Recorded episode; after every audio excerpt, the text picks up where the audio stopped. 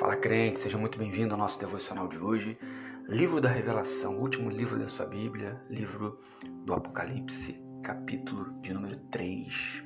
Apocalipse 3, a partir do versículo 14, diz: E ao anjo da igreja dos Laodicenses escreve: Estas coisas diz o Amém, a fiel e verdadeira testemunha, o princípio da criação de Deus. Conheço as tuas obras, que não és frio nem quente. Eu gostaria que fosses frio ou quente.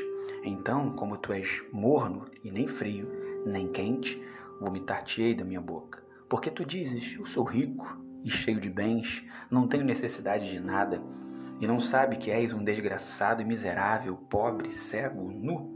Aconselho-te a comprar de mim ouro refinado no fogo, para que sejas tu rico, e vestes brancas para que te vistas, e que a vergonha da tua nudez não apareça, e que unjas os teus olhos com um colírio para que possas ver a todos que eu amo, eu repreendo e castigo. Sê zeloso, portanto, e arrepende-te. Eis que estou à porta e bato, e se alguém ouvir a minha voz e abrir a porta, virei a ele e cearei com ele e ele comigo. Ao que vencer, então permitirei que assente comigo em meu trono, assim como eu também venci e estou assentado com meu Pai em seu trono. Aquele que tem ouvidos, ouça o que o Espírito diz às igrejas. Interessante esse texto, o início dele, porque diz que é uma carta à igreja. Dentro dessa sequência de visões, ele começa ali, inspirado pelo Espírito Santo, na ilha de Patmos, a enxergar algumas coisas e as primeiras orientações de Deus para ele é pra, são para enviar cartas de sete igrejas. Esse conceito de igreja ali era tanto para aquelas instituições do primeiro século, como para tipos de igreja no decorrer da história. E uma dessas igrejas, a igreja de Laodiceia, ela tem um problema grave.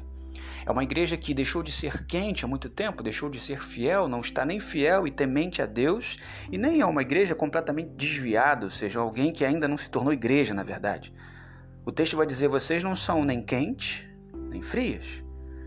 Quem me dera que vocês fossem ou quentes, tementes a mim, ou frias, completamente distantes, porque o frio pode vir a ser quente, porém, como vocês não são nem quentes nem frias, como vocês se apresentam como mornas, eu não tenho outra escolha a não ser vomitar vocês.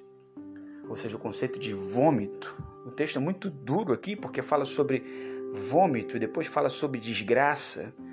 Vocês, como aquelas que não temem mais a minha palavra, a minha vontade, a minha verdade, precisam voltar ao primeiro amor.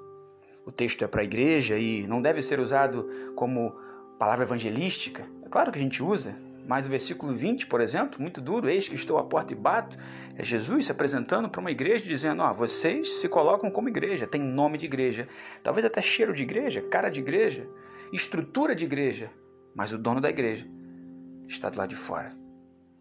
Então, no século XXI, como nós, quando nós temos a percepção clara de que nós devemos ser templo do Espírito Santo, que a nossa vida deve ser habitação do mover do Espírito Santo de Deus, ele nos apresenta no dia que se chama hoje a ideia: olha, eu estou aqui do lado de fora, conheço as tuas obras. Deus ele conhece o nosso caminhar. Isso não deve ser enxergado por nós como sentimento de desespero, do tipo, ó, oh, tô te olhando, hein? Ó, oh, sei que tu tem andado, hein? Não, não, não pela compreensão do salmista de que, ainda que eu vá no mais profundo do abismo, no mais alto dos céus, Deus está com a gente em sua onipresença.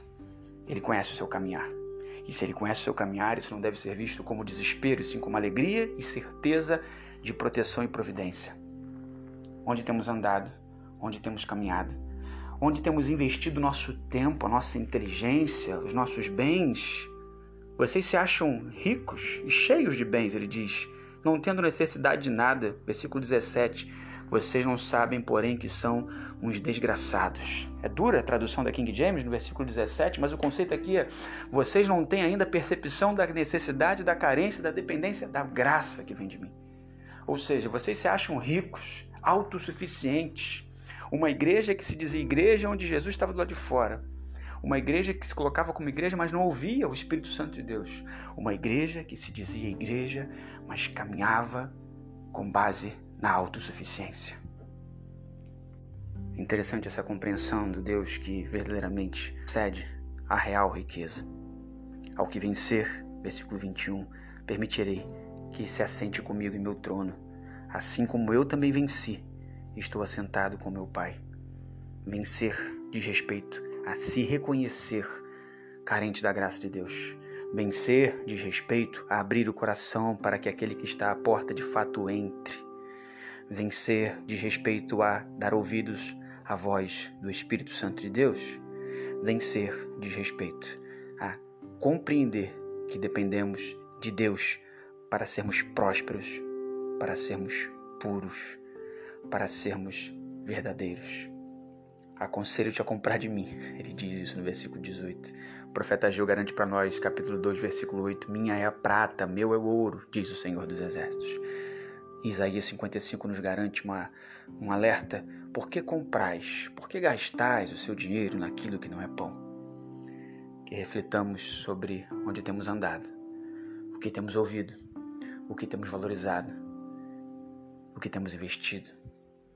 Que o Espírito Santo de Deus fale ao nosso coração, mas além disso, que estejamos atentos para ouvir aquilo que ele tem falado. Amém.